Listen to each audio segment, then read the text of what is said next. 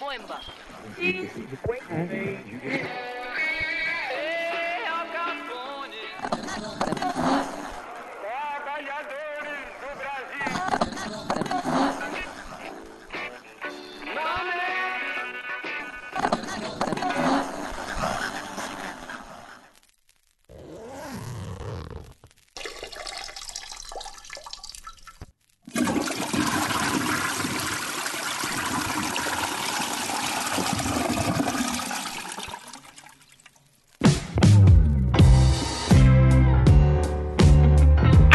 Senhoras e senhores, estamos começando mais um WCast, o 29, quase o trigésimo episódio deste podcast, o preferido entre os usuários de banheiro público, banheiro químico e mictório.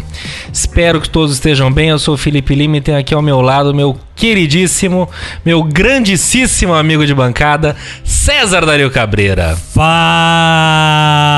Limeira! E aí, Porra, meu? que saudade! É verdade. Esse aprazível estúdio, dos, dos estúdios do Cavale, que nos recebe tão bem. Achei que era estúdio do que- cavalo. Não, pô. Não, o único cavalo aqui é você. Imagina, com a sua cara. falta de educação e classe. E- Mas, enfim, vamos lá para mais um programa falta. aqui semana que... vem você tava de folga. Semana que vem eu não semana sei. passada, semana aliás. passada, pa- Tipo, tive disléxico, né? Semana é. que vem. Inclusive foi muito engraçado, né? Porque foi, É. um, foi um probleminha de saúde que pintou aí no, no, no- no- na, na minha vida aí, né? Coitadinha da Karen, pegou uma gripe forte. É. O que ocasionou um encontro Cara, um encontro. pitoresco. É verdade, diria, é né? verdade. Porque Minha nós mãe que estamos também acostumados hospital. A, a, a nos encontrar em bares da vida, Sim. nos encontramos no hospital E a tiramos uma hora da foto manhã. diante da emergência, né? Exato, uma hora da manhã, nós dois em plena quarta-feira, sei lá, que, que dia foi? Terça? Foi terça-feira à noite. É. É. Enfim, né? Foi épico, Na madrugada de terça para quatro. Mas foi, foi memorável, diria Mas foi é muito bom. muito bom estar de volta a esse programa que não poupa é, boa vontade e que adora economizar nas críticas, nem um pouco. A gente não economiza, não. A Não, gente mas a gente investe nos nossos talentos. Investe nos nossos talentos. Segue o jogo. Tá certo. É, Nenê, Samuca, beijo, hein? Senti falta de vocês, pô. Ô, E aí, Samuquinha, como é que você tá? Sua Tudo presença, certo. Sua, sua ausência sempre será sentida. Poxa, Sim, fico, fico- fico feliz em ouvir isso. Ouvi o programa também, achei, achei que vocês mandaram muito bem, muito bacana. E só. Mas você, só- mas você fez uma crítica assim que você chegou a Eu mim. fiz, fiz, uma, fiz duas críticas, na verdade. A primeira é que o Nenê deu a dica de Merli, que eu comentei no meu áudio, E mas que ele já deu tinha a sido dica... dado em outro então, programa. É, mas ele deu a dica como se, tipo, né? Como se não tivesse ouvido o áudio e essa dica já foi dada. Não, mas na real o áudio foi enviado pós. Pós-gravação. Por mim? Aham. por, por mim, não. Sim, senhor. Não, tudo bem, vai, tudo bem, deixa. Mas fato é que essa dica já foi dada, né? Ah, mas uma crítica que eu vou fazer até pro que a gente tá fazendo agora é que a gente tá enrolando muito pra começar e entrar no assunto, entendeu? Não, aqui eu entrei em assuntos de papel higiênico e parece que foi, foi mal quisto. É, um pouco escatológico. Escuta, minha gente. ah, bom, então vocês estão todos bem. Nenê tá bem, Samuquinha tá bem. Muito Bem obrigado, também. 100%. Bem também. Excelente. Meninos, pergunta que não quer calar. Abemos cartas.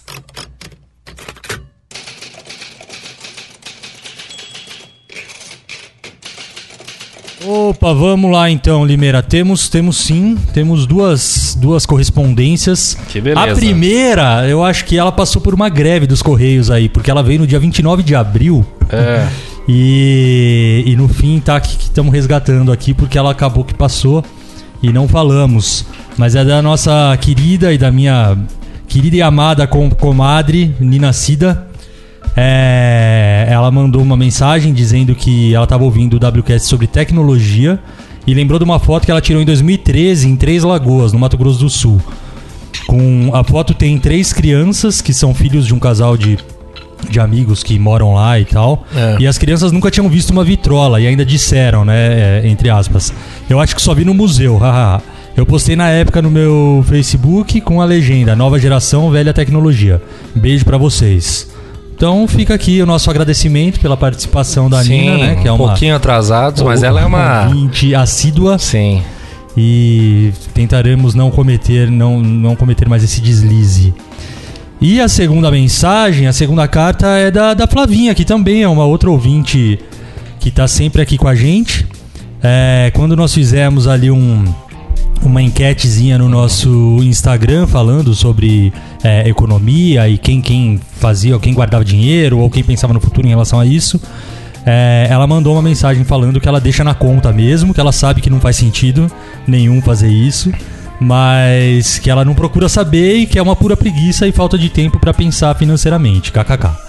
E acho, mas achei legal ela. ela Hum. Não, é bom, interação, exatamente. É, Mas bacana. aí eu lhe pergunto o seguinte: será que faz sentido? Será que não faz sentido? É o que descobriremos, afinal de contas. Pois é. Por quê? Porque o programa de hoje trata exatamente disso, de educação financeira, que é um tema extremamente importante para tudo, para o dia a dia, para tanto para grandes investimentos quanto para pequenas poupações, etc e tal, e que muita gente se perde nesse assunto, incluso eu, e Queira assim, queira não, é um assunto que tá em alta. Muita gente, a gente já falou de Natália Cury, de Thiago Nigro, não sei o que. É um assunto que tá em alta nas plataformas, nos blogs, enfim, nos videocasts, nas lives. E as pessoas têm se interessado, mas ainda é um assunto, não vou dizer tabu, né? Mas que tem muito a ser falado e muitas dúvidas. E hoje é um programa extremamente especial porque ah, depois de 29 né, episódios, 28 episódios, o 29 Acho que alcançamos a maturidade, né? Exatamente, alcançamos a maturidade, já podemos ser embaixador no- em Washington. Não sei, já fritou hambúrguer? Não, não, na verdade ainda faltam cinco episódios pra gente poder ser, ser, é. ser embaixador. Tá certo. Porém, pela primeira vez, e que a primeira de muitas, espero eu, temos um convidado especial no nosso, no nosso estúdio que vai, vai contribuir com essa discussão, vai, vai falar com a gente. Ele é economista pela Unicamp, ele já tem aí 10 anos de mercado, ele é head de inovação na CSN, a Companhia Siderúrgica Nacional, e ele vai, e acima de tudo, ele é investidor. E ele vai falar com a gente um pouquinho sobre isso, vai ajudar a gente nessa conversa, tirar bastante dúvida e ver se deixa a gente um pouco mais rico, que é o Felipe Spiri, meu xará, que chamaremos de Spiri aqui para não ter confusão de Felipe pra cá, Felipe pra lá. Prazer, querido, brigadíssimo pela presença aí, valeu. Fala pessoal, boa noite. Queria agradecer o convite aí. Isso é, é um aprendizado fantástico pra mim também. É, Pô, a tá gente que, que aproveita vocês. e agradece a, a sua disposição de nos aguentar antes de mais nada, que você vai ver que a tendência é só piorar nos próximos minutos. Boa. E acho que você vai ajudar muito. Acho que é muito mais uma consulta pessoal do que uma pauta de um serviço público. Mas Vamos que, lá, tô que- aqui isso, seja poder útil para os demais. Vamos aí. Samuca, Nenê. É isso aí, é uma honra receber você, meu querido. É, Você, boa, espero boa. que você não se arrependa. Bom, a gente estava conversando aqui antes, um pouquinho antes de começar, e você fez uma revelação chocante. Que você é economista, a gente elogiando muito isso, não sei o que, você falou: olha, é bobagem você falar isso, porque investimento não tem nada a ver com economia, e a gente falou: bom, mas o que, que tem a ver então? E ainda comentei, né? Eu falei, mas espera lá, né? É, se a gente for apresentar alguém e disser, não, Felipe Lima, formado em filosofia, vem aqui pra poder explicar um pouco sobre economia pra nós, a gente vai falar, pô, o que, que esse cara quer falar? Agora, se Exatamente. vem uma pessoa que fala que é formada em economia, que fala, não, peraí, dá, dá uma credibilidade, né? É, pois é. Ainda na Unicamp, dá, dá um Exatamente. respeito, entendeu? Muitas festas em Barão Geraldo, mas me diga, você na, na faculdade de economia, no, no- investimento não é uma coisa ah, amplamente discutida, não tem nada a ver, investimento é uma coisa recente, como é que é isso? Não, com certeza. O cara que tem uma formação de, de economia, ele sabe é, entender o, o cenário macroeconômico, consegue fazer a- as leituras do que está acontecendo no Brasil e no mundo para poder aí trazer para o investimento a, a melhor solução é, financeira, mas não é, não é necessariamente você não precisa ser um economista para poder é, tomar uma decisão de investir é, financeiramente, investir tempo, investir algum recurso que você tenha, não necessariamente você precisa ser economista. Não, sim, mas facilita ser economista, vai ser ter um entendimento um Mas pouco aí mais até fácil. va- emendando aí, eu aproveito para fazer uma pergunta. É, você começou a, a pensar em investimentos por, por ter essa afinidade com economia e etc? Ou não tem nada a ver? Quando que você começou a investir e a, e a estudar o mercado e etc? Tá. Cara, e essa é uma pergunta incrível, uma, uma volta aí na, na tomada de decisão, por que, que eu resolvi estudar economia, né? Quando eu tava nesse rumo de, de estudar, decidir da economia, eu falei assim, não, quero ser um gestor de investimentos, quero controlar pô, muita grana, que não sei o que lá. E aí você vai vendo ao longo da, da sua ah, faculdade que tem várias outras coisas legais que você pode aprender: macroeconomia, microeconomia, política econômica. Pô, isso é super legal em tese de investimento, é fantástico, mas é, pô, é uma, uma ferramenta legal. Não é a finalidade. Então eu acabei seguindo um outro rumo, um rumo é, numa empresa e o, o investimento, a- o estudo de investimento, você acaba tomando decisões para você investir o, o recurso financeiro, não trabalhar com o dinheiro dos outros, que é uma baita de uma responsabilidade é, que muita gente boa tá aí no mercado para fazer isso. Perfeito. Deixa eu fazer uma pergunta aqui pra vocês, meninos do WCast. Quem aqui investe alguma coisa, já investiu? O César outro dia tá falando que tá, tá mexendo com o tesouro direto, né? Então, é, eu. É, pra não ficar repetitivo também, pra gente ganhar tempo, sim, eu tô. Eu, eu- é o único investimento que eu faço em tesouro direto. É, até um ano e meio atrás eu nem, nem poupança tinha, não tinha nada, era, era aquilo. Vivia e gastava aquilo que eu ganhava no mês. E aí, como vocês também já cansaram de ouvir, a Karen, que é uma pessoa completamente regrada Sim. e, e super é, decidida mesmo e focada em relação a isso. Ela é uma pessoa que estuda mais, conhece mais, a vida inteira sempre guardou uma grana, procura saber como investir e tal. E começou a, a trabalhar essa coisa na minha cabeça de falar o quanto é importante, né? A ter uma visão a longo prazo, né? De, de, de, de ter ali uma reserva financeira e etc e tal. Então é isso. Mas então é- você vai de é tesouro direto. Tem um, tem- aí eu falei que eu tenho aquele meu mecanismo retardado que é, É. só meu, que fica tipo três vezes o dinheiro na poupança, depois eu passo pro, tiro, pro tesouro direto. É pra dar volume, Mas né? é, porque tipo, se eu guardo, sei lá, por exemplo, se eu guardo 100 reais esse mês, eu falo, puta, por que, que eu vou botar 100 reais no tesouro direto? Vou eu espero 300. 200, 300 pra, pra, pra investir. entendi. Talvez, acho que o Felipe pode até explicar pra gente, é uma grande besteira. Mas na minha cabeça, eu acho que é um Você vai ser mais respeitado. É, entendeu? Olhar ali, né? e Falar, puta, É. transação concluída, 300 reais é mais do que 100. Nenis, e você? O que, que você mexe com isso? Que eu sei que você gosta dessas coisas. Ah, eu adoro isso. Eu invisto em tudo um pouquinho. De poupança a ações. É, E sempre, sempre mesmo me interessei por isso. Até lembro quando eu era criança, eu adorava, olha que besteira. É. Adorava abrir o jornal de economia e ficar vendo as cotações ali, principalmente a cotação do ouro. Achava fascinante ver aquilo mudando todo dia. Ah, é? É, Ah, e foi durante a faculdade que eu retomei isso daí, eu fiz administração, e só que infelizmente só fui ter aula sobre mercado financeiro no final. E aí voltei a, a estudar por sempre por conta própria, assim, né? Na faculdade era sempre teórico também. E aí voltei a estudar por conta própria, e aí comecei a, a ir para outros caminhos que não a poupança. tá. E aí é hoje aí ações, né? Opções e tudo. Perfeito. E Samuquinha? Cara, eu também sou parecido com o César e tal, invisto em tesouro direto, mas eu não faço esse esquema de esperar três meses e tal, eu vou lá, jogo os 100 reais mesmo, né, César? E, e eu acho que é, que é mais uma questão conservadora, eu não invisto muito em que tem opções, eu nem arrisco, e ações eu sou meio cagão ainda, mas em breve eu vou começar a investir nisso daí também, pegar umas dicas do Neném e investir em ações também.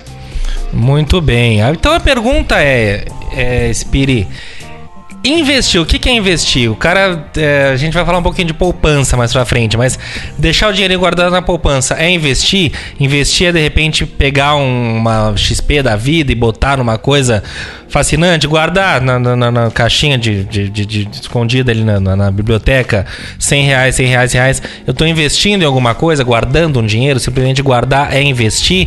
O que que é? Como você Tem- entende o que é tem um investir? né? O que de define? partida, né? Exatamente. Se investir, ah, não, é a partir de 50, é a partir de 100. Eu acho que a gente tem que dar um, um passo atrás aí, entender a definição da, da palavra investimento, né? A gente está falando aqui muito do investimento na linha de recurso financeiro, mas você pode investir seu tempo em algum projeto, você pode investir é, em algum curso, você pode investir em dinheiro e aí quando você investe em algo, você espera algum retorno. Tá. né? Então, é, investimento é algo que você faz, que pode gastar, investir dinheiro, investir tempo, investir enfim, em algum curso e você vai esperar algum tipo de, de retorno. Pode ser financeiro, pode ser um retorno é, Uma satisfação pessoal. uma satisfação um, enfim, pessoal, algo- um aumento da qualidade de vida, mas você espera algum retorno. Isso é investimento.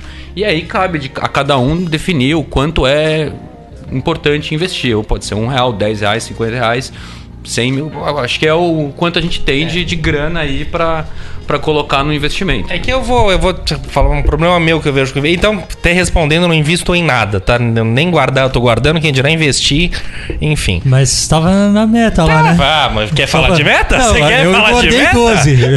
Era para emagrecer 6 engordei 12, mas tudo bem. Samuca vendeu a guitarra, tá ótimo. Sério isso? Acho que não. É, já, já vendi já, rapaz. Desisti dessa meta. Mas deixa eu É falar. só o Nenê que tá aqui firme, né? Nenê, Firme você, você é a nossa dele. esperança, cara. Não, então não contem comigo. Ah, mas você tá correndo pelo menos, pô. Mas deixa eu falar, o meu problema com com o investimento é. Eu, eu tenho, talvez eu seja um pouco imediatista, eu não sei. Eu gosto muito da ideia de investir 3 milhões e saber que todo mês eu vou poder receber 30 mil, sei lá eu, entendeu? Alguma coisa nesse sentido. Eu não sei os números agora, mas uma coisa que é de sustância. Porra, 30 mil eu consigo fazer alguma coisa. Agora, digamos, um- vamos falar um salário médio de 5 mil reais. Que eu consigo investir 20% de 5 mil reais. Quanto que é? 100 reais? É ele ali, o Quanto que é 20% de 5 mil reais? Vai, faz a... Vi- Não, gente. 200 reais. Isso. Ah, É isso? Você tá... Não, 20% de 5 mil reais não pode. 2 mil reais. Imagina. De Não, cinco- quantos por cento de 5 mil? É mil reais. Se fosse 10% seria 500. Bom, gente, vocês entenderam. Você, que eu inve... Mil reais. Eu investi mil reais todo mês. Muita coisa. Eu falo, ah, até junta, eu vou precisar de. Pô, dois anos eu vou ter 24 mil, que é um dinheiro que se eu for fazer uma viagem eu queimo. E não vai Mas me render aí. nada. Eu tô falando a minha ignorância, tá? Como eu funciono. Eu vejo isso, eu tô Mas acho que a nossa, erradíssimo. a nossa conta tá certa? É, gente, gente, ninguém consegue É. descobrir quanto é 20% de 5 mil. reais. Que É. vergonha. Mil reais. O que me parece até bom. Eu tô chutando alto em 20 mil, puxa. Eu imagina, não, não tem como. O meu ponto então é. eh, O que, que que eu faço? Eu não tenho. eu Vou investir 300 reais? Imagina, não vai dar em nada. Minha cabeça é essa, entendeu? Acho que eu tô erradíssimo, eu sei que eu tô. Mas o problema é esse. Eu acho Mas que é, não- eu acho que, desculpa, até vou falar do meu pensamento simplista e que eu vim aprendendo a, a tentar, sei lá, educar minha cabeça pra isso. Eu concordo com você, eu também achava, meu, eu prefiro pegar, sei lá, ao invés de guardar 50, É. tomar cerveja que vai ser o meu retorno de alegria ali. Bem que no dia seguinte, o retorno vai ser a ressaca e eu vou me arrepender. Sim. Mas. É investimento né, de alto risco. Exato. Só que se eu não guardar, cin- eu posso guardar 50 hoje, 50 mês que vem, no próximo, no terceiro mês eu vou ter 100. Uhum. Entendeu? Então se eu não começar de alguma forma, eu nunca vou chegar nos 30, nos 40, nos 50. Certo. Né? Eu acho que esse é um ponto de partida. É, que nem nota fiscal paulista. Manda, tem, tem manda. aquele esquema que falam que uma jornada de mil quilômetros começa com o primeiro passo, né? Então, esse, esse 50 é o primeiro passo. Então, sempre tem que dar o primeiro passo, porque não adianta nada você querer chegar nos mil quilômetros direto, não vai ter como. Então, acho que esse pensamento que você tá falando é meio que isso. Tipo, você tem que ir o passo a passo. Tipo, Não, é, e, o- 50 e o Limeira, se ele pudesse, acho que ele se colocava num estilingue assim e ia lá pra frente, entendeu? E não é, tem que ter o. Tem que ter o primeiro passo, tem que ter o, Certo. um passo de cada vez. Então acho que os 50 faz mais sentido do que os 3 milhões, porque é muito mais difícil você chegar a 3 milhões do dia pra noite, não Sem dúvida. na Mega Sena, do que você pegar e no de 50 e 50, sabe? Sim, e aí acho que fica uma, uma sugestão pro, pra vocês aí pro Lima. É um livro longo, é uma biografia fantástica do Warren Buffett, né? Que é um dos, dos principais investidores aí. O cara é referência pra todo mundo e tem o nome do livro é Bola de Neve. né? Então é o cara começou lá com 9 anos, 10 anos, juntando tampinha de refrigerante pra vender. No 1 e 1 dólar, ele começou a administrar depois a, a grana da família, a grana dos amigos, foi crescendo e, e foi juntando. É, o dinheiro ele trabalha pra você. Né? E aí você vai formando a bola de neve. Quando você vai ver, cara, é uma. Lógico, pô, o Warren Buffett é um cara completamente fora da caixa. Não tô falando que você vai ser, tá? Mas é, nem que você não vai ser. O cara tem 80 bilhões de dólares. Mas, cara, é um começo. Tem que ler, tem que conhecer. E outra coisa que eu iria sugerir é você, cara, montar é, uma planilha de custos. Pra você fazer o. três meses. Mas é, tem Eu, eu fiz por três meses, é terrível. Eu vejo aqueles números todos, eu vejo que eu tô gastando muito, o dinheiro apertado, não vai dar, vai me dando uma agonia, uma ansiedade, eu parei de fazer. É, aí você acha que parou de fazer a planilha, vai ficar tudo equilibrado. É, é, óbvio. Não, eu vou- eu vou pagando, aí uf, vai dando, faltou aqui, puxa daqui, tira dali. É lamentável. Minha vida financeira é um desastre, é uma, é uma coisa horrorosa, é até vergonhoso falar. Falei vocês. Eu não tenho nada eu contribuir nesse programa. Eu acho que essa é a típica mentalidade do brasileiro, assim, até em relação Do brasileiro escroto. né? Do Não, não brasileiro é. limitado.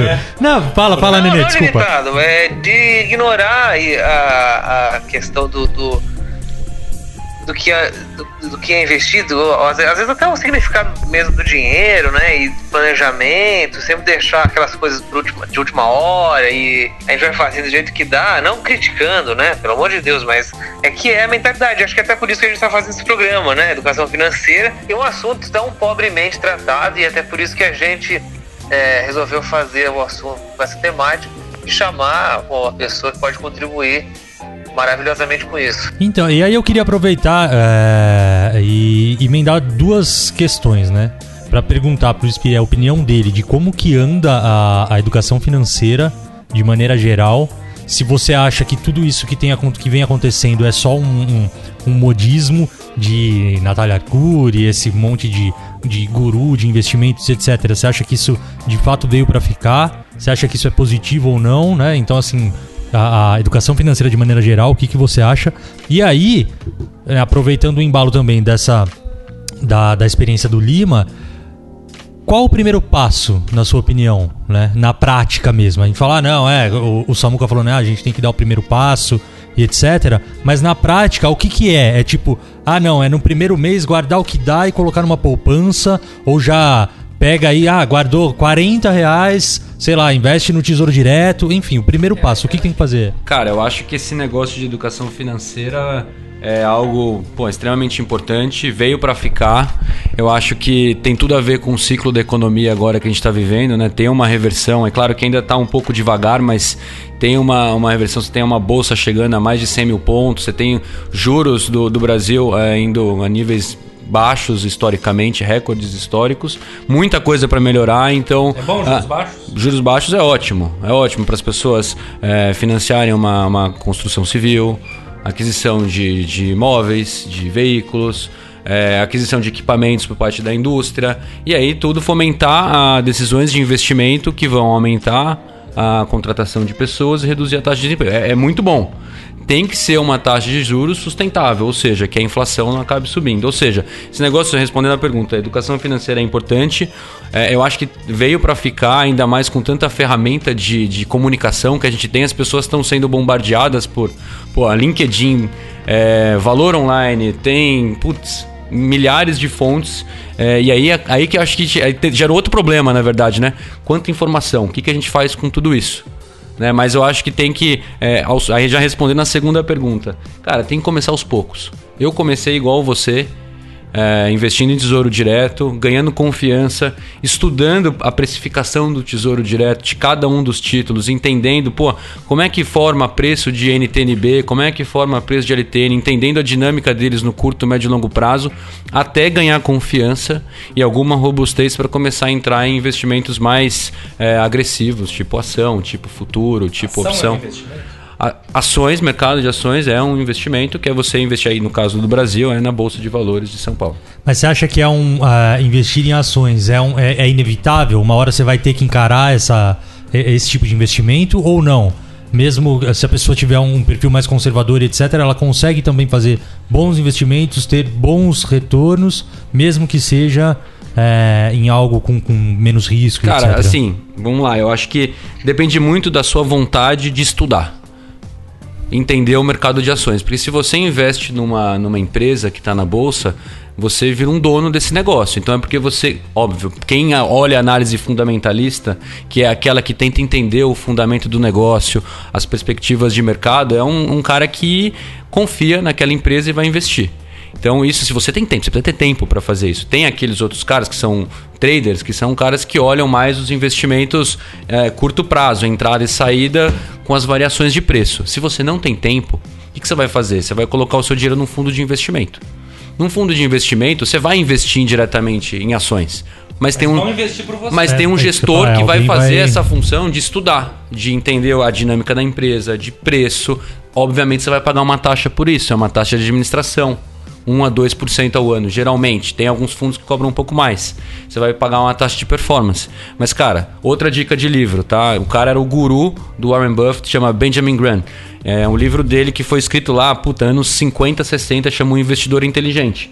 Ele fala exatamente isso, cara. Se você tem tempo e predisposição, vontade de aprender, vá fundo na análise de ações. Se você não tem, comece aos poucos e olhe fundos de investimento. Você vai pagar para um cara fazer isso por você, mas ao mesmo tempo você vai aprender aos pouquinhos como lidar com, com as variações de mercado, que é algo que geralmente as pessoas não têm é, estômago para isso, né? Porque é algo que é totalmente volátil aqui no Brasil e em qualquer lugar do mundo. Não, só se me permite complementar e me corrija se eu estiver errado, é, para complementar a resposta da pergunta do César, acho que o que é muito importante também, além do estudo, é conhecer o seu próprio perfil né, de investidor. Que você, você falou, se você tem estômago ou não para encarar um uma, uma bolsa, né? Sim. E, e conhecendo seu perfil, né? Seja ele conservador, moderado, agressivo, você consegue se, se direcionar para as melhores opções dentre aquelas que fazem parte do escopo do seu perfil, né? Então, se você não tem estômago para aquilo, pô, você consegue avançar muito bem com renda fixa, Sim. né? Você mesmo falou aí os fundos, você paga um preço para ter um, um gestor ali por trás é, influenciando em compra e venda, mas eh, você mantém ali o seu, seu, o seu patrimônio sem uma grande volatilidade, né? Ou a volatilidade que você aguenta, aguenta dormir com ela, né? Dá pra gente fazer uma, uma régua pra medir? Tipo, ah, não, a partir de tanto dá pra dar o próximo passo? Cara, eu acho que vai de cada um a confiança que você tem é, com, com os investimentos, a sua capacidade de gerir os seus investimentos e essa- isso que ele falou agora da, da variação do seu patrimônio, né? Se você começa a colocar, pô, 80, 90% renda variável, que é algo extremamente agressivo, é, você vai ter abrir o dia ali, o seu patrimônio pode ter variado 30%, 40% e, e você pode ficar Renda, desesperado. renda variável é ação, essas coisas? Renda que- variável pode ser ação, pode ser câmbio, pode ser fundos é, de investimento ah, que investem em renda variável. E renda fixa é tesouro direto, poupança, LCI, CDB. LCA, CDBs. O que eu ia perguntar é o seguinte: você falou, né, o César perguntou dessa onda de é, educação financeira via YouTube, que tá muito em alta e tal. O que também tá em alta são essas corretoras, né? Moderninhas e é, XP, Rico, com você, sei lá mais quem. E antigamente, é, eu lembro que eu fiz um trabalho uma vez para uma corretora que o cara é o número um ou dois da Bolsa de São Paulo. Enfim, daí são aqueles senhores, aquela coisa bem tradicional. Essa turma nova aí que estão com tudo, estão comprando, o Itaú comprou, que fez, que, né, XP, que todos os nomes mais conhecidos. Quem é essa galera? É bacana tratar com eles? É perigoso? Não é? Vale a pena? O que exatamente eles fazem? É, é melhor o César faz por banco eles? Como é que é? ou- é, o ou que, que é? Que- corretora? Qual que é deles? O que, que é, é mais aconselhável? É porque eu acho que os- o, banco geralmente sempre vai acabar te tomando mais dinheiro, né? Sim. Cara, a corretora, acho que onde os caras estão revolucionando é na quantidade de, de serviços e produtos que eles podem te oferecer, né? Enquanto o banco ele, ele oferece o seguro de guardar o seu dinheiro, claro que ele oferece uma série de investimentos. é, não tão agressivos, a corretora, por outro lado, vem com esse foco, né? O core business dele é, é oferecer produto, o maior número de produtos possíveis para você poder estar com eles. Então, sim, a corretora é mais interessante do que banco para investimento. Por outro lado, eu acho que total sentido deixar uma reserva eh, financeira ali de duas, três vezes o valor que você gasta no mês, é o tipo um capital de giro, no banco. Porque caso tenha algum, alguma urgência, você vai utilizar. Então aí no banco eu deixaria o meu dinheiro numa poupança ou num fundo de, de liquidez diária, que é aquele que você consegue rapidamente sacar e colocar ele tá ali na sua, O tesouro sua direto é um? Tesouro direto não é um investimento de liquidez diária. Embora você consiga vender, não é na hora que você consegue sacar o dinheiro. Ele cai, acho que um ou dois dias é, depois que você fechou a operação. Tá, então quando você fala de. é, como é que você. liquidez falou? diária. É, é algo que se você precisar agora, você consegue ir lá. Você consegue e... sacar como se fosse uma poupança, mas com umas taxas um- talvez um pouquinho melhores do que poupança e cai na sua conta. Você falou aí de poupança. É, A gente falou, acho que no programa anterior, ou, ou pré. Que, quem, quem vem antes do anterior? Pós-anterior? Ante-anterior? é, antes de ontem, há enfim. dois programas é, o- É o atrás. antes do anterior. É, acho que o Nenê, não sei, alguém comentou que poupança é uma vergonha nacional, não vale de Não, nada. e- e- o- É? Eu lembro que eu falei alguma coisa no sentido de É. que, que o, o Nenê, ele complementou, na verdade, dizendo que é, um, é complexo os cálculos da poupança Uhum. e tal, mas é, o pouquíssimo que eu, que, eu, que eu ouço ou converso e vejo, é, cada vez mais eu escuto que poupança não é nem um pouco aconselhável, que é, é, é- é muito ruim, é, deixar o dinheiro na poupança é quase que poupança uma é quase uma gavetinha dentro da sua conta. E por é outro isso? lado, eu percebo que muita gente coloca o tesouro direto como uma nova poupança. Faz sentido? É, quem é a poupança hoje em dia? Qual que é a dela? Vale pra alguém, não vale? É, na, na linha da, da renda fixa, pode até ser, mas cuidado. o Tesouro Direto, por exemplo, tem variações. Se a taxa de juros tiver uma grande variação não esperada pelo mercado, as pessoas podem perder dinheiro. Então não é que só porque é renda fixa é algo assegurado, tá? Lógico que você, se você fizer uma compra de um Tesouro Direto com vencimento lá em 2025, aquela taxa que você pactuou com, com o governo brasileiro, ela vai valer. Só que se você precisar tirar o dinheiro, e tiver num momento de taxa de juros um pouco maior do que você pactou, você vai perder.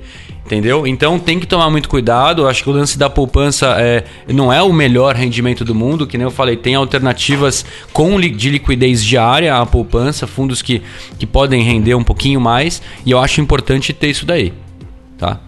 E agora, né, consulta pessoal mesmo. Ah, Tesouro Direto lá em 2025. Bom, é, e é, é- e é exatamente é, esse o investimento que eu faço, né? Tem um que é de 2025, se eu não me engano.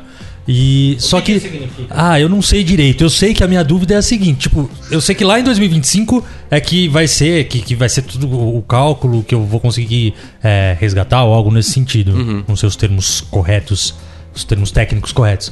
Mas pra mim uma coisa que é- pra ele- eles vão dar risada na minha pergunta, mas OK. Se todo mês eu coloco um tanto lá, que cálculo doido é esse que vai calculando tudo que eu vou colocando todo mês? Não é em cima de um montante geral? Como é que é isso, cara? É que a- as taxas elas variam todos os dias, né? Na verdade, ela varia de manhã e à tarde. O governo sempre recalcula lá, o Tesouro Nacional recalcula as taxas com base nas expectativas em oferta e demanda e a taxa de juros corrente. Então, você vai colocando cada dia que você aplica, se você aplicar hoje, aplicar amanhã, você vai pactuar em taxas diferentes. Por isso Quando que você fala que o governo calcula, quem que é? O Paulo Guedes que tá calculando, o Ministério da Fazenda? Você acha que ele tá sentadinho ali com a É, calculadora, quem, né? quem que é isso? Quem que é esse, esse alavanca. governo? Cara, eu não sei como é, como é que é feita essa conta, mas é no Tesouro Nacional, eles que são os responsáveis por gerir eh, essa grana aí que o governo eh, pega do, do, do povo, né? E tem algum risco, eu não sei, o governo, esse governo é completamente maluco. Mas tanto por maluquice dele falar, ah, agora o tesouro direto é meu, e o Bolsonaro virou um japonês. mas sei lá, o cara falar que o tesouro direto agora vai pro filho dele. Ou do Brasil quebrar de alguma maneira, esse tesouro direto vai pra saúde. Você entende? Eu não sei. Aliás, deixa eu fazer uma pergunta. de- Minha ignorância é, é- é, assim, sem tamanho. Quem que é o tesouro direto? O que, que é isso? É um, imagina um balde de ouro com moedinhas. É, Infelizmente, quem é o tesouro direto? Não, o Tesouro Direto serve para financiar as contas do governo. Então, você tá, quando você investe, quando vocês investem no Tesouro Direto, vocês estão emprestando dinheiro para o governo e o governo paga aquela taxa que foi é, combinada entre vocês no dia é, que você emprestou para ele. O que ele faz? Cara, ele paga juros da dívida, que são dos outros investidores, ele paga as contas públicas, ele paga o déficit. Então tem toda uma combinação para financiar o governo. Sobre o governo deixar de pagar. Cara, um calote é algo que no- nos cinco, cinco anos atrás foi é, até questionado se existia essa possibilidade lá no auge da crise. É algo que, cara, não faz sentido porque o, o país ele vai ganhando confiança é, frente ao mercado não só nacional, mas internacional. Tem vários investidores que entram no Brasil e investem em tesouro direto, porque mesmo aqui as taxas são muito, mesmo baixas, as taxas são mais altas que o resto do mundo. Eles dá um calote, cara, é algo que compromete muito a, a imagem do governo e do Brasil ah, ao redor do mundo. Depois, para você ganhar essa credibilidade de novo, é complicado. Então, acho que um calote, óbvio, quando você empresta dinheiro para alguém, você sempre tem que mensurar esse risco. O risco está mensurado justamente na taxa de juros. Mas é, é bem difícil um país assim, tipo o Brasil grande como é, dar um calote. É, eu ia falar sobre o Fundo Garantidor de Crédito.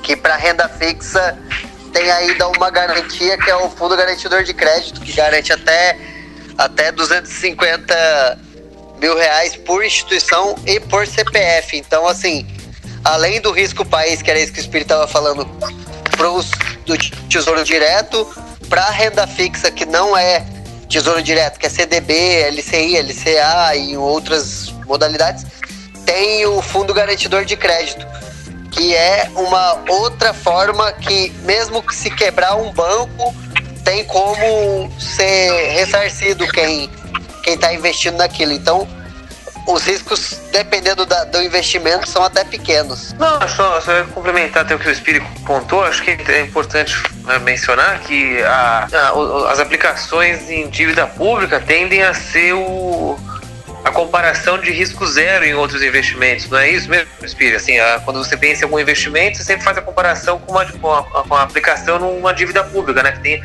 o risco mais baixo, tende-se a pagar menos, né?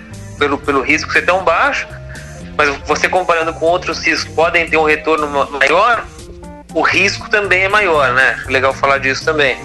O risco, né, o, o risco de uma, de uma aplicação de uma dívida pública é sempre tida como zero, não é? Depende da, da credibilidade do país. Você investiria na, na dívida pública da Venezuela? Venezuela não, é, exatamente, mas aí eles, eles Então não é tão aquela- risco zero. Aí tem que ver o. categoria de economia é, tem a economia ideal, né? Não lembro agora a nomenclatura certa. Tem a economia que é a perfeita, aquela semi-perfeita e a porcaria. Mas a, a americana é até tida como a, a Sim, excelente, a, não é? sim, a renda fixa dos Estados Unidos é o como se fosse o, o Porto Seguro, né? Tanto é que Porto quando, Seguro.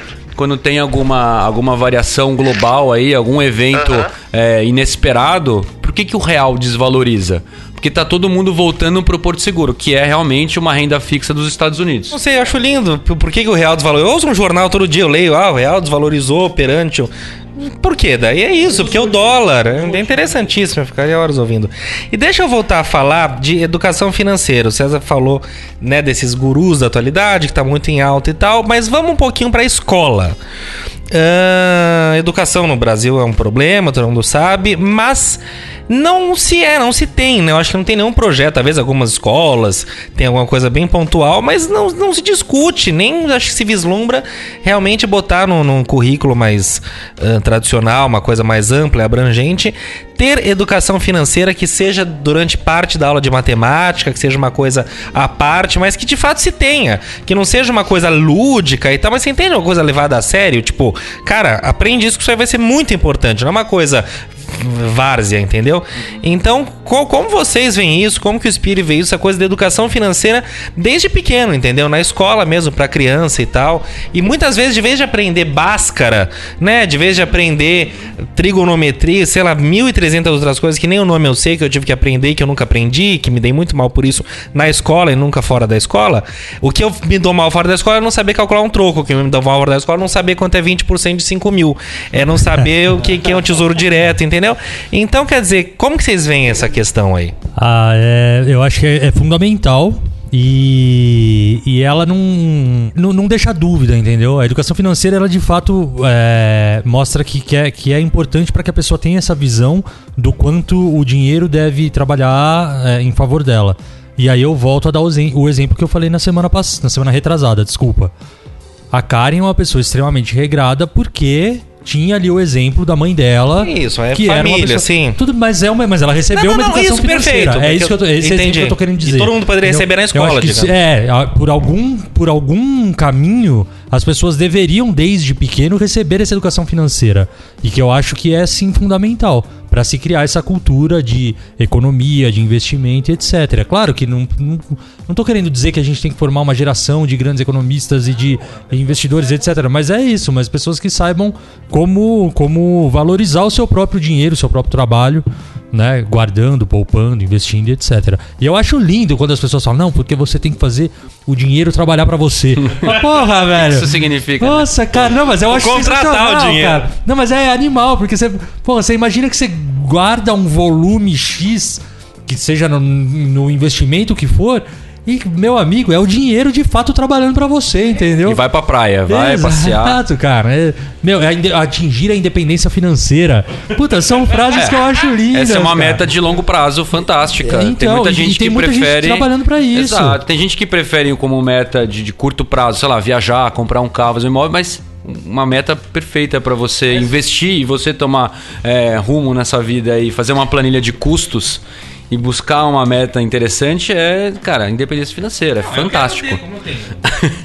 É, mas é isso, é começando nos Não, mas 50 pra mim, reais. independência financeira é isso, é Você ganhar na ter- você quer ter loteria. uns 30, 30, 30 milhões. milhões, aí pra eu tenho independência rendendo. Então, fi- ufa, aí eu relaxo, ah, entendeu? Mas aí você não quer derrubar um suor pra ter sua independência Quero, se financeira. eu descobrir como eu ganho 30 milhões, eu faço amanhã. Tráfico de amigo, mas droga. é isso que a gente tá dizendo, passo a passo. Ah, Não quer correr uma maratona, é, né? é que eu não confio É, em vocês. você eu não sei. quer correr uma maratona. Ô Felipe, você, você acharia incrível aquelas, aquelas promessas de pirâmide, né? De É, né? 30% ao dia. Não, mas isso aí eu não caio, não. A gente, a gente já vai Ah. tratar de pirâmide, que é uma coisa interessante. O Nenê, eu acho que é um cara que gosta muito de pirâmide.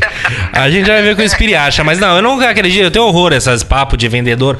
Tanto que essa galera que também é outra modinha hoje em dia, essas empresas de, de investimento pessoal que vem querem dar um jeito na sua vida financeira. Eu uso uma frase do nosso velho e bom amigo Caetano que fala o seguinte: meu amigo, você consegue organizar uma gaveta vazia? Não, então não me encha o saco. Entendeu? Me deixa de fora dessa Nosso, sua nosso loucura. filósofo cair. É, é isso. Eu odeio que imagina que daí querem que eu cancele a minha revista que eu assino, ou não sei o que. Não me cancele minha. Eu não quero cancelar nada, eu quero ganhar mais.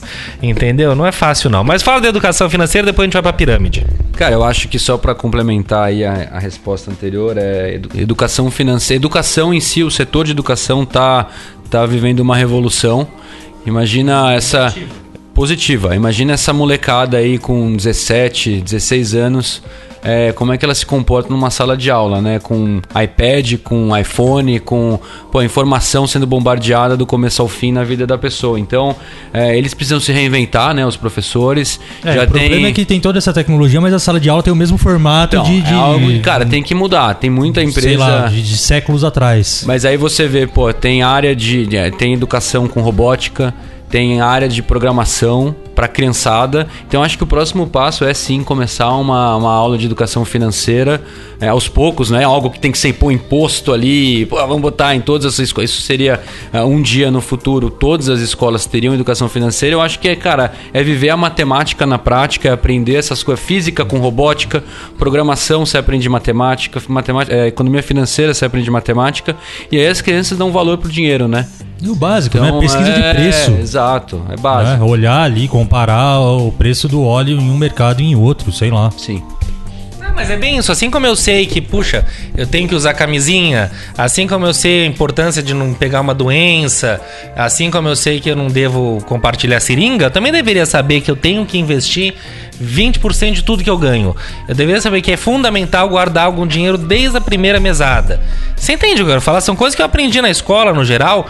É, Mas aí que tá, mas aprendeu entende? na escola, mas também aprendeu em casa. Eu acho que é, é um conjunto. Tudo bem, né? claro, É um claro, mas conjunto, claro. né? Só que eu acho que, é, talvez a gente esteja num, num mundo que, eu não sei, meus pais não, não são. Não tem a menor educação financeira nesse sentido mais técnico até, não tem. Entendeu? No máximo, ah, meu filho, guarda um dinheirinho e vamos jantar. Sabe assim? Então, é, é isso. Mas hoje em dia, assim como muitas famílias muito mais humildes, não tem esse discernimento de, olha, usa camisinha, não engravida, cuidado com a AIDS, as- é, cigarro dá câncer, sei lá eu. Entende o que eu quero dizer? São evoluções. Hoje, daí, com o tempo, com a educação, todo mundo já sabe hoje em dia que cigarro dá câncer, que camisinha é importante. Tá, mas aí eu acho tá. que com o Aí, tempo, usando a esse gente, seu próprio exemplo, a gente gera a educação aumentou financeira. novamente o índice de, de adolescentes que não usam camisinha cresceu pra caramba Ah, porque tem sim. menos gente morrendo de AIDS. É. O que faltou? Faltou educação. Então, às vezes a gente acha que tem alguns conceitos que já estão fixos na cabeça das pessoas e eles não Bom, estão. é, esse governo tá Você aí tem pra que provar ter um, isso dia um após trabalho dia, de né? manutenção Sim. em relação a essas A informações. verdade que não são tão absolutas. Assim, o sarampo tá voltando, é. Não é fácil, não. É, quer falar de. Fala um pouco de pirâmide, Nenê, que você é o grande especialista da pirâmide aqui. Pergunte aqui ao nosso economista. Não, acho que a, pirâmide em si nem cabe muito, essas histórias de pirâmide não cabe muito aqui. Não que eu já tenha caído em alguma, né? Eu só fui vítima de, de uma chatice. É, é daquelas coisas que você tem que ficar ouvindo, as pessoas querendo te empurrar, como se fossem religiosos tentando converter um, um pagão. E. é, é, Acho que tem uma, uma empresa aí que chama Forex Unique, Unique Forex, que tá bombando aí. Eu vejo toda hora a propaganda deles aí em alguns perfis do, do Instagram. Que eles têm aquelas promessas de lucro, uns lucros absurdos, né? Eu acho que é coisa de 30% ao, ao, ao, ao dia. E nem o, como o. Hã? Caralho. Opa, perdão até pelo palavrão. A 30% ao dia. Isso. É, então, e acho que até como o Espírito estava falando um pouco mais cedo aí sobre o Warren Buffett, ele é um cara que acho que tem um, uma, uma média, né, de 1,35% de rentabilidade ao mês. Então, qualquer filho da puta que vem falar pra você consegue fazer isso, não é nem um dia, né? Fazer 30 vezes isso em um dia, essa pessoa não merece. Sua, merece sua expurgada, né? o seu dinheiro, né? Mas aí é a ganância do ser humano, É. né? Mistura a- ignorância com a ganância, né? Sem dúvida. Mas aí que, aí que eu acho que, que vale, que você estava perguntando qual que é o melhor investimento. É educação, né? Educação, você conhecendo esse tipo de, de coisa, esse tipo de armadilha, ou até pegando como referência quem realmente sabe o que está fazendo, não vai cair nessas besteiras, né? Eu acho que o melhor investimento sempre é educação. E é isso, e não existe, eu acho que o Espírito eu estiver errado, mas acho que não existe lucros mirabolantes imediatos e Não, não, não existe, eu acho, né? Cara, assim, eu acho que é, o mercado, o mercado é, é cruel, né? Se tem alguém ganhando 30% ao dia, ao mês, tem alguém perdendo 30%. Então, você pode até ganhar 30% hoje, mas amanhã você pode perder 40 e alguém vai ganhar em cima de você. Eu acho que isso é uma verdade que eles não falam, né? Enquanto é, cara, soma zero. Se alguém ganha, o outro perde. Ponto. Não Exato. tem milagre. Tá certo. É, Eu queria, de repente, mudar um pouco o caminho da conversa e trazer um pouco, gente, ah, investimentos, isso e aquilo. E eu também. São dois pontos que é, ouvi muito nos últimos meses quando paro para escutar alguém falando sobre economia e etc. Principalmente uma economia doméstica e o melhor caminho do que fazer ou deixar de fazer. Duas coisas. Primeiro, quando uma pessoa tem uma dívida, ela tem que focar naquela dívida para zerar a dívida e depois pensar em guardar dinheiro e etc. Ou não? Ela tem que se dividir em, em pagar a dívida, mas já ir fazendo ali um, um boleto do futuro. Acho que a Natália Arcuri usa esse termo, né? De você criar ali. um- Se você consegue parcelar uma compra de um computador em 12 meses e paga todo mês um X, né? Um valor X, por que não você criar um, um boleto para o seu futuro todo mês guardando um dinheiro também? Primeira pergunta é essa, né? É, primeiro, focar na dívida e zerar a dívida ou, ou dá para fazer as duas coisas? E uma segunda pergunta que é, eu também ouço muito, até por uma questão também de pensar né, em ser um investimento ou não. Vale a pena você comprar um imóvel próprio ou viver de aluguel e usar esse dinheiro como um investimento, etc e tal? Tá. Bom, primeira pergunta da dívida, né? Depende. Né? Resposta clássica de, de economista. Não, é- sim, se você tem uma, uma dívida e você tem a grana para pagar, eu pagaria. Porque a taxa de juros dessa dívida geralmente ela é tão alta que você não consegue investir esse dinheiro e render mais do que essa taxa de juros. Entendeu? Então você tem que fazer uma comparação, na verdade. Você tem que ver ali eh, se eu consigo render com o dinheiro que eu tenho em mãos mais do que a taxa de juros. Pô, legal, parcela. Se não, cara, paga essa dívida, no mês seguinte você passa a juntar dinheiro e, e investe, tá? Bacana, perfeito. E Faz o lance sentido? da, da-. Não, fez, fez todo sentido. Acho que é, é isso mesmo. Não adianta também, né? Nunca vai ter uma fórmula pronta, né? Você tem que, acho que, sentar e botar na ponta do lápis, fazer os cálculos, Sim. Né? Pra daí tomar uma decisão. A mesma, a mesma pergunta eu faço quando eu vou comprar algo e aí a pessoa fala à vista ou parcelado. Depende. Se o desconto que eu tiver à vista vai ser bom o suficiente para eu desembolsar aquela grana e é maior do que o retorno que eu vou ter se eu parcelar, fantástico. Eu pago à vista em vez de parcelar. Faz sentido? Claro. E o segundo ponto, casa própria, é um investimento, é dor de cabeça? Eu acho que a pergunta é até comprar ou alugar, né? Que acho que também é uma, é uma briga eterna. Sim, é, Que porque que muita é? gente também fala, ó, você Exatamente, paga, sei lá, isso- um absurdo hoje num imóvel Uhum. e às vezes você pode investir esse dinheiro e, e viver de aluguel, enfim. É, como é que é essa coisa? Tá, puta, cara, eu acho que, de, de novo, depende. Tem várias coisas aí que estão em jogo. Às vezes eu acho que, de- depende se você tem dinheiro em mãos, se você tá comprando um imóvel que tem um puta de um potencial de valorizar e você enxerga aquilo como não só comprar uma casa, um porto seguro, mas também um investimento, mas tem também a questão psicológica do tipo, pô, eu alugo meu apartamento, né? Então, como eu alugo meu apartamento, eu falo assim, puta, eu não vou fazer nada estrutural aqui, nenhuma reforma, porque o apartamento não é meu.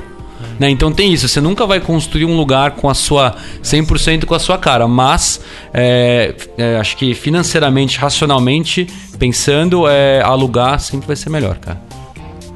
Então você. Eu sou do time do momento, eu sou do time do aluguel. É. Porque aí eu pego o, todo o dinheiro que eu investiria comprando uma casa é, própria ou financiando essa casa e invisto. Aqui, ó, vamos fazer uma conta simples. Vamos fazer um aluguel médio de. Cuidado com a conta simples, cara. É, eu com as contas simples é Excel aí. dois mil reais de aluguel. Dois mil reais de aluguel, tá? Todo mês, dois mil reais. Um apartamento, Já entendemos, dois mil. vamos falar de um apartamento médio também, aqui pela redondeza, na planta, aquela coisa toda. 600 mil reais, parece bom pra vocês? Na planta, mas aí você vai morar onde? É. Tem que comparar com o que tá construído, que vai ser mais caro.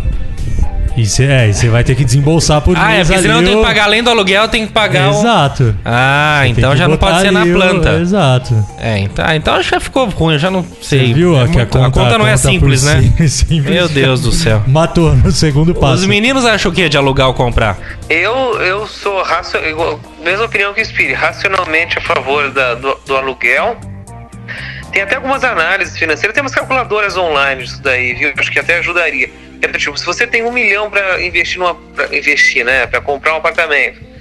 É, seria talvez mais interessante você aplicar esse, esse valor em alguma aplicação que renderia mais do que se você tivesse um apartamento nesse valor alugado e com esse valor do rendimento alugar um apartamento que seria superior ao que você poderia comprar e ainda sobra troco. Samuca, e você? E você? Cara, eu também sou do mesmo time dos dois aí e acho que é porque tem, tem, tem várias contas que falam, somente esses financiamentos de 30 anos, né?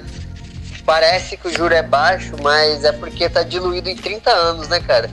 Então, assim, se você for pegar os caras falam, não, a parcela é baixinha ou qualquer coisa do tipo, só que se você pegar a- o mesmo valor é, que você ia pagar na parcela e investir em talvez uma conta básica aqui, mas talvez em 10 a, a no máximo 15 anos você compraria esse mesmo imóvel.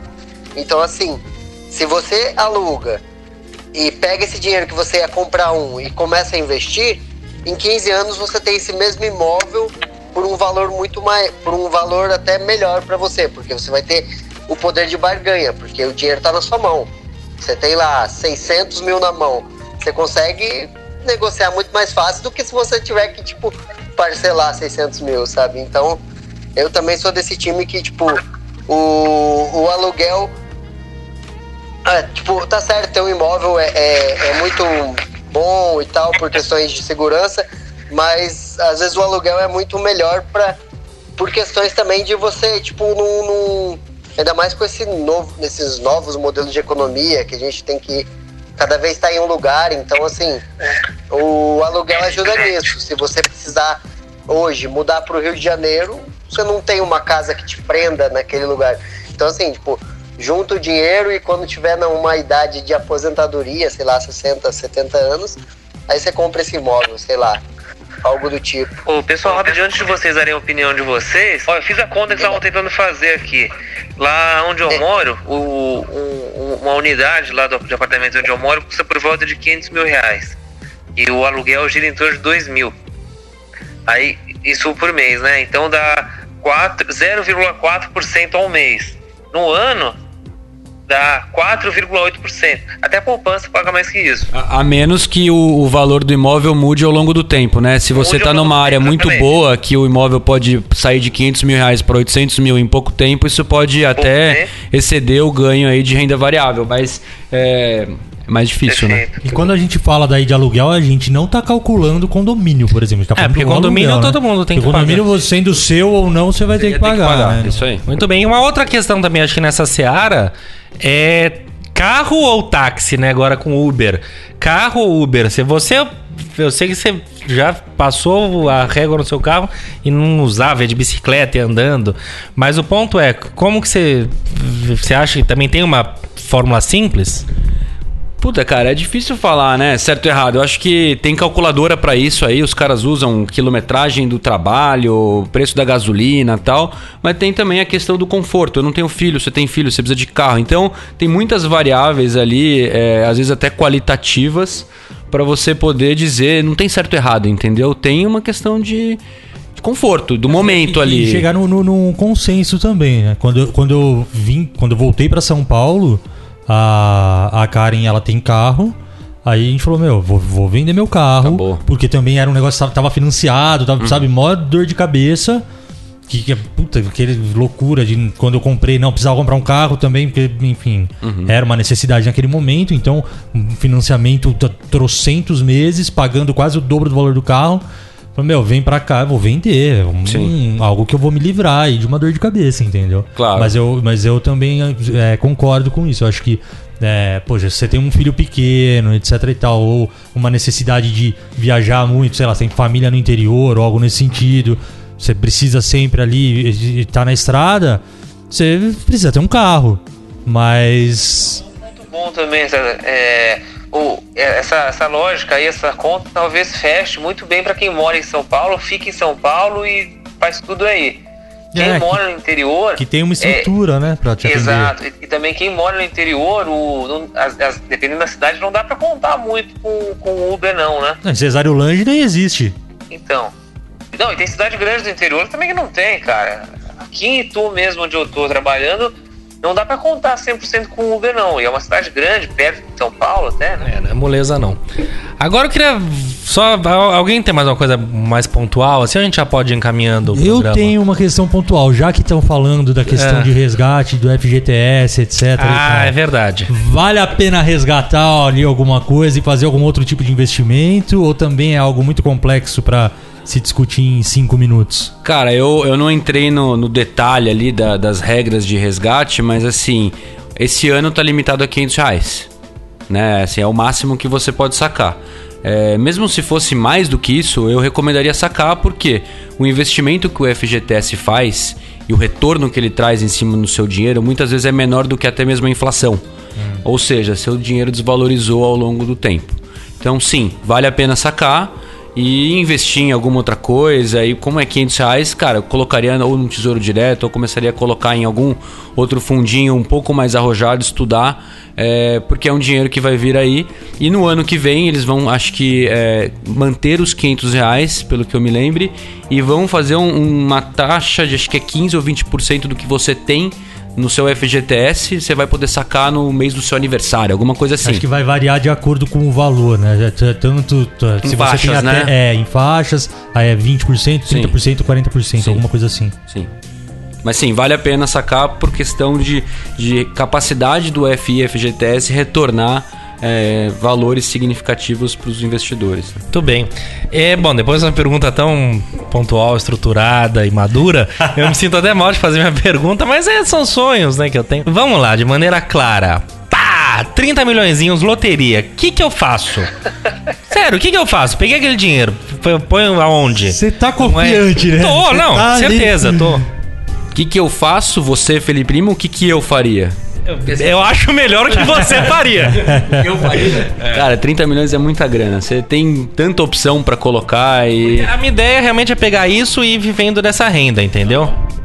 Cara, eu acho que, assim, pô, você pode botar em tesouro direto, vai, vai começar a chover assessor financeiro. A gente nem tocou muito nesse assunto da, da XP, né, sobre assessoria. Eu acho que é um negócio interessante. Então, claro, que eles vão vender coisas relacionadas à XP, então tem que Se eu ganhar, você é meu assessor financeiro, só pra deixar claro. Nesse caso, eu ia cobrar uma taxa de administração aí razoável para viver minha vida bem também. E colocaria o dinheiro em renda variável, renda fixa, olharia outras oportunidades de investimento. Cara, eu investiria no negócio seu, porque, cara, eu acho legal essa ideia, que na nossa cabeça 30 milhões é tanto dinheiro que a gente acha que vai viver a vida toda sem fazer nada. Eu acho que não é legal, não é saudável. Eu Ah. pegaria uma. Cara, cara careta! Ah. Não, beleza, eu vou investir no WCast. Tá bom? eu já ia porra. falar que uma dica minha era dividir com os amigos, pô. Pô, é, pode ser, dividir com os amigos, investir no WCast, crescer o negócio. Então eu investiria em algo, em algo produtivo, algo operacional que faz a gente quebrar a cabeça além do financeiro, entendeu? Mas olha, eu apostaria metade desse valor que eu consigo tranquilamente na maciota levar uns 10, 5 anos sem. Ah, não preciso fazer alguma coisa. Ai, tô com a cabeça muito parada. Ah, na cadeia, vai. Mas enfim, obrigado. Então, mas eu, eu te ligo. Tão logo aconteça, eu te dou uma ligada. Que seja em breve. Turminha, mais alguma coisa ou podemos ir pra próxima etapa? Bora. É a próxima etapa, né? Próxima etapa. Então vamos lá. Papel lixa e folha dupla, começando pelo papel lixa.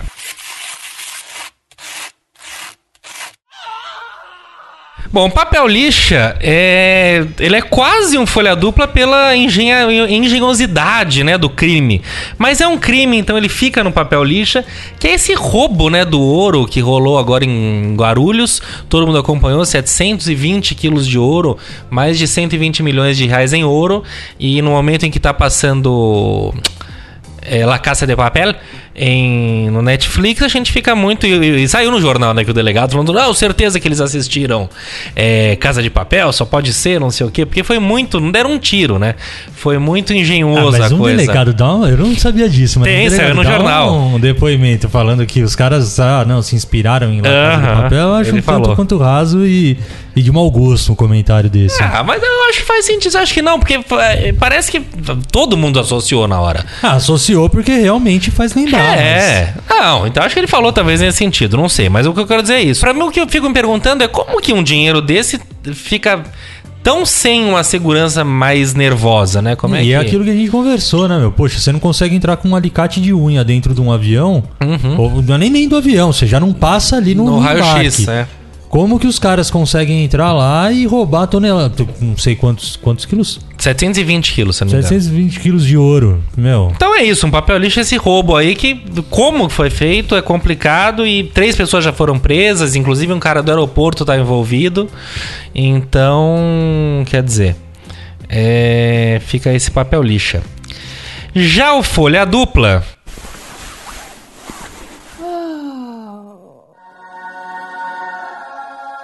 Folha dupla de hoje fala um pouquinho de arte no momento em que o país passa por tanto tanto disparate, tanta loucura, tanto mal-estar, tanta coisa estranha. Ah, é muito bacana ver que uma exposição da Tarsila do Amaral, que é artista brasileira, enfim, modernista, conseguiu bater, que teve agora no Era de MASP. Capivari, meu amigo. Ela é de ela é do interior, não sabia, de Capivari. tamo ali. A sobrinha dela, Tarsilinha, foi paraninfa da minha turma na faculdade. de É mesmo? Opa! Olha só, temos aqui É, um. Isso aí, meu amigo. Então, quer dizer, a exposição dela no MASP, que ficou acho que dois meses, uma coisa assim, bateu a do Monet, de 97, que tinha sido com o maior número de, de visitantes, 401 pessoas. A da Tarsila conseguiu 402 mil pessoas. Ó. Então, em tempo, 40 reais o ingresso. Em tempos de crise, em tempos de um culto contra a cultura, contra qualquer iluminismo, contra tudo isso, é lindíssimo de ver que as pessoas ainda têm interesse de ir num museu. Quase um ato de resistência. né? Exatamente, exatamente. Essa, essa coisa tão comunista chamada museu. As pessoas estão indo e foram ver a Tarsila que encerrou agora no domingo. 412 mil pessoas. Lindíssimo. Certo? Certo. Tô. Vamos às dicas? Dica. WC Indica. Olha, dessa vez eu, eu, vou, eu vou fazer diferente, vou falar pro Nenê não começar, mas pro nosso convidado começar. Ótimo. Não, É, Já mandou duas que já dicas mandou, no meio se você tiver programa. mais alguma dica qualquer quiser dar, Então- fica à vontade, mas repete os dois livros que você falou durante o programa pro pessoal Cê- cê anotar se aqui. lembra? Ah, sim, sim. A biografia do Warren Buffett, né? Bola de Neve. E um dos gurus dele, que é o Benjamin Graham, que é o livro Investidor Inteligente. Cara, são duas literaturas é, longas, mas vale a pena ao- aos pouquinhos ir estudando e para entender e ganhar um pouco mais de confiança aí para investir. Mas mesmo pra quem nunca se atreveu a, a começar a se aprofundar no assunto, assim, dá pra encarar? Cara, sim, porque a, a Bola de Neve é uma biografia, né? Conta a história do cara e eu acho que tem várias coisas legais ali que a gente pode tirar de lição é, da vida dele. Tá. E a- o investidor inteligente entra um pouco mais na parte técnica, mas tem é, as- alguns insights para a gente investir no nosso, no nosso dia a dia. Bacaníssima. Valeu. Muito bem. É, agora ele, né? Nenezinho. Pra variar um pouco, manda, nenê. Coisa linda. É, pra, quem, pra quem conhece a minha trajetória profissional, sabe que o quão, o quão eu condeno falar desse lugar, mas a minha dica de hoje, até pensei nisso enquanto o Spiri falava ali sobre o- uma compra à vista ou parcelada, se tem desconto parcelado ou não. São esses bancos digitais que estão surgindo por aí, em especial o Nubank, que ainda não pode ser dito classificado como um banco, mas é, tem, tem produtos semelhantes a um banco, né? Com o cartão de crédito e a, a conta corrente ali. E o interessante desse banco é que se você fizer uma compra parcelada e antecipar as parcelas, você tem um desconto sobre elas. Então, se Sim. você não tiver opção nenhuma ali para for cliente do Nubank, não tiver opção entre um desconto à vista e, e, um, e, e o, e o parcelado, é, parcela e antecipa no, no, no aplicativo ali que você recebe o desconto, modesto, mas ainda assim o desconto. Muito bem, boa E dica, boa também, dica. e também deixa, de, deixa de pagar taxa de banco, né? Isso aí já, já é coisa de museu. também, Até é. pagar taxa de É, banco é, é impensável. O que eu me pergunto, Nenê, desculpa só uma coisa. Quem tem, por exemplo, conta no Banco Original, né? Nubank, Banco Neon, sei lá, eu que outro dia Foz foi fechado, aí, puta, coisa encrencada. Mas assim, eu nunca vi uma agência, não tem agência. Como é que eu saco o dinheiro dessa galera? Geralmente banco 24 horas. Ah, tá, eu já uso o tal do Banco 24 Horas. Gosto. É, então. Adoro sacar dinheiro. Eu saco pouco, porque eu não tenho muito. Mas eu adoro a ideia de sacar dinheiro e ver o dinheirinho ali. Eu gostaria de usar dinheiro vivo, eu gosto. Mas, É, mas legal. Isso explica muita coisa, né, dessa conversa que a gente acabou de ter. E você, Samuquinha? é, minha dica de hoje vai para um, um livro também sobre educação financeira. que O nome do livro é O Homem Mais Rico da Babilônia, do George S. Clason.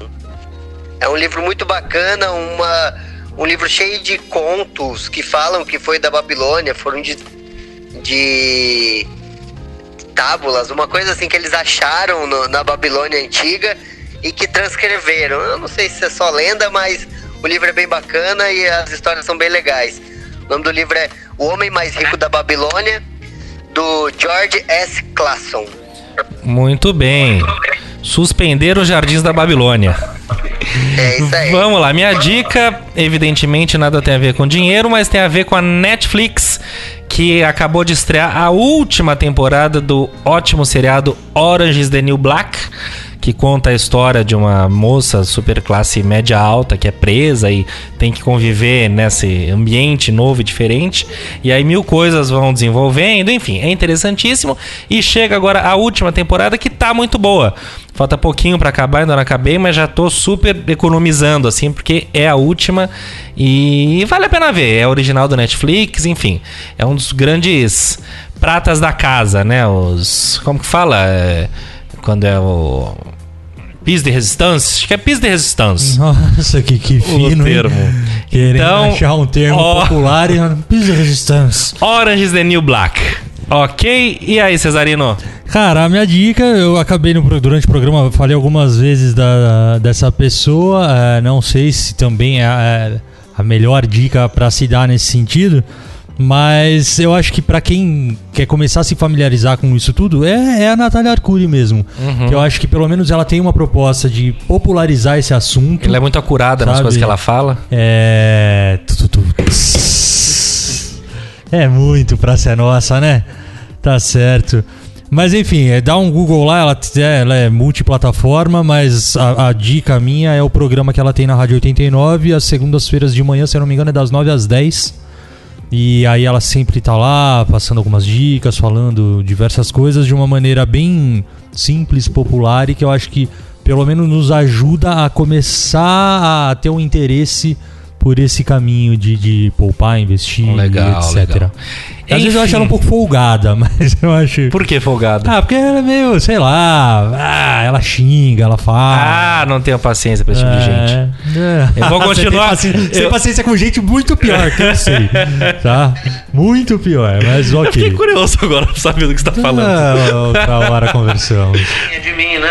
Ah, não, não, também, não, também não. acho, Nenê. É, eu, eu também acho, eu também acho. Deixa eu falar, minha gente. É, a gente, em momento algum, falou, então eu falo agora rapidinho. Primeiro, pra você que tá nos ouvindo, como você investe, o que você investe e o que você tem a dizer sobre investimento, nos escreva. Como nos escrever? Por e-mail, wcastpodcast.gmail.com e principalmente no nosso Instagram, wcastpodcast. A gente tá sempre lá.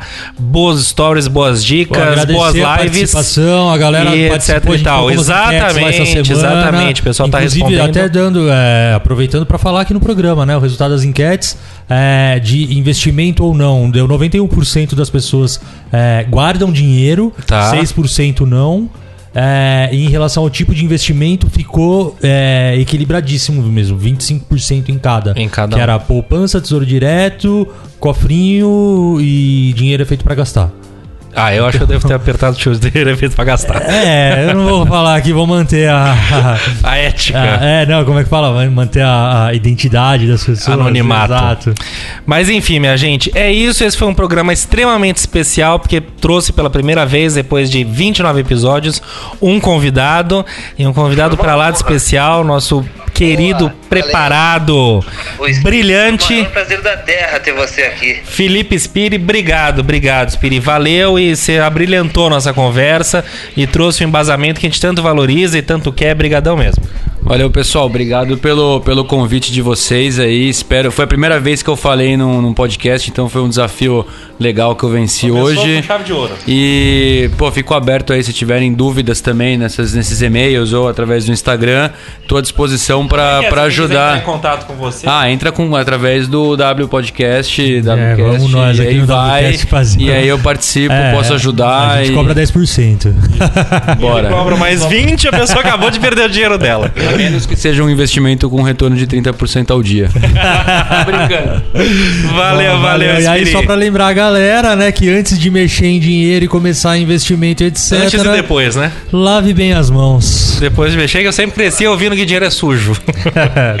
Neninho, obrigado, querido. Ô, querido, um beijo, queridos. Foi o maior prazer da terra, principalmente em ter o Felipe Spiri aí com a gente. Obrigado, querido. Maravilha. Samuqueira, Valeu, valeu, Felipe Spin, valeu, Limeira, valeu, Cesário. Valeu, valeu, valeu, turma. Até galera. semana que vem estaremos de volta. Obrigado pela audiência. É o prazer da terra. Falou. Até mais. beijo, tchau, Valeu. tchau. Uh!